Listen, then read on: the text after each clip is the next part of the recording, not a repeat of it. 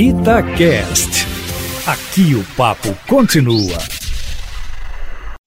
Itatiaia Carros, com Emílio Camanzi. Emílio Camanzi, a pandemia traz mais uma notícia péssima para o consumidor aqui do Brasil, né? Os carros que já eram caros ficam ainda mais caros nessa pandemia, Emílio. Boa tarde para você. Boa tarde, Júnior, e para todos ligados aqui na Itatiaia.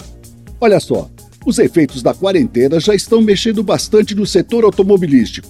Por conta da alta do dólar, a Volkswagen já aumentou os preços de toda a linha.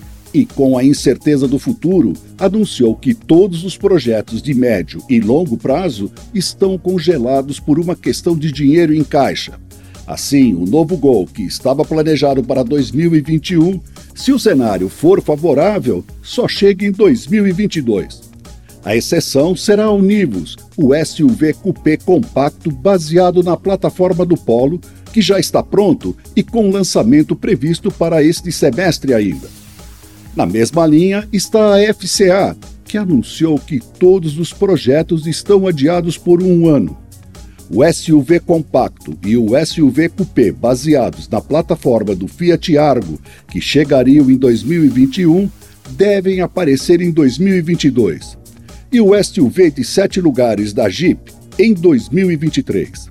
Este ano, além da nova picape Estrada, já pronta, só deverá chegar o Fiat Cinquecento elétrico, importado, enquanto que a importação dos Jeep Renegade e Compass híbridos ficou para o ano que vem.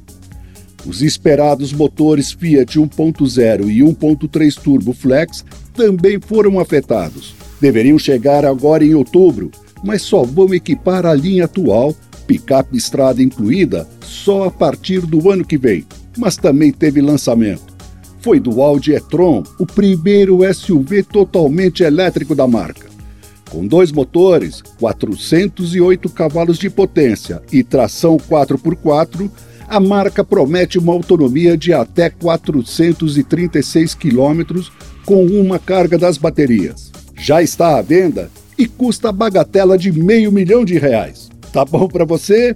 Ficou curioso? Então vai lá no meu canal youtube.com/barra Carros com para conhecer todos os detalhes desse jipão da Audi.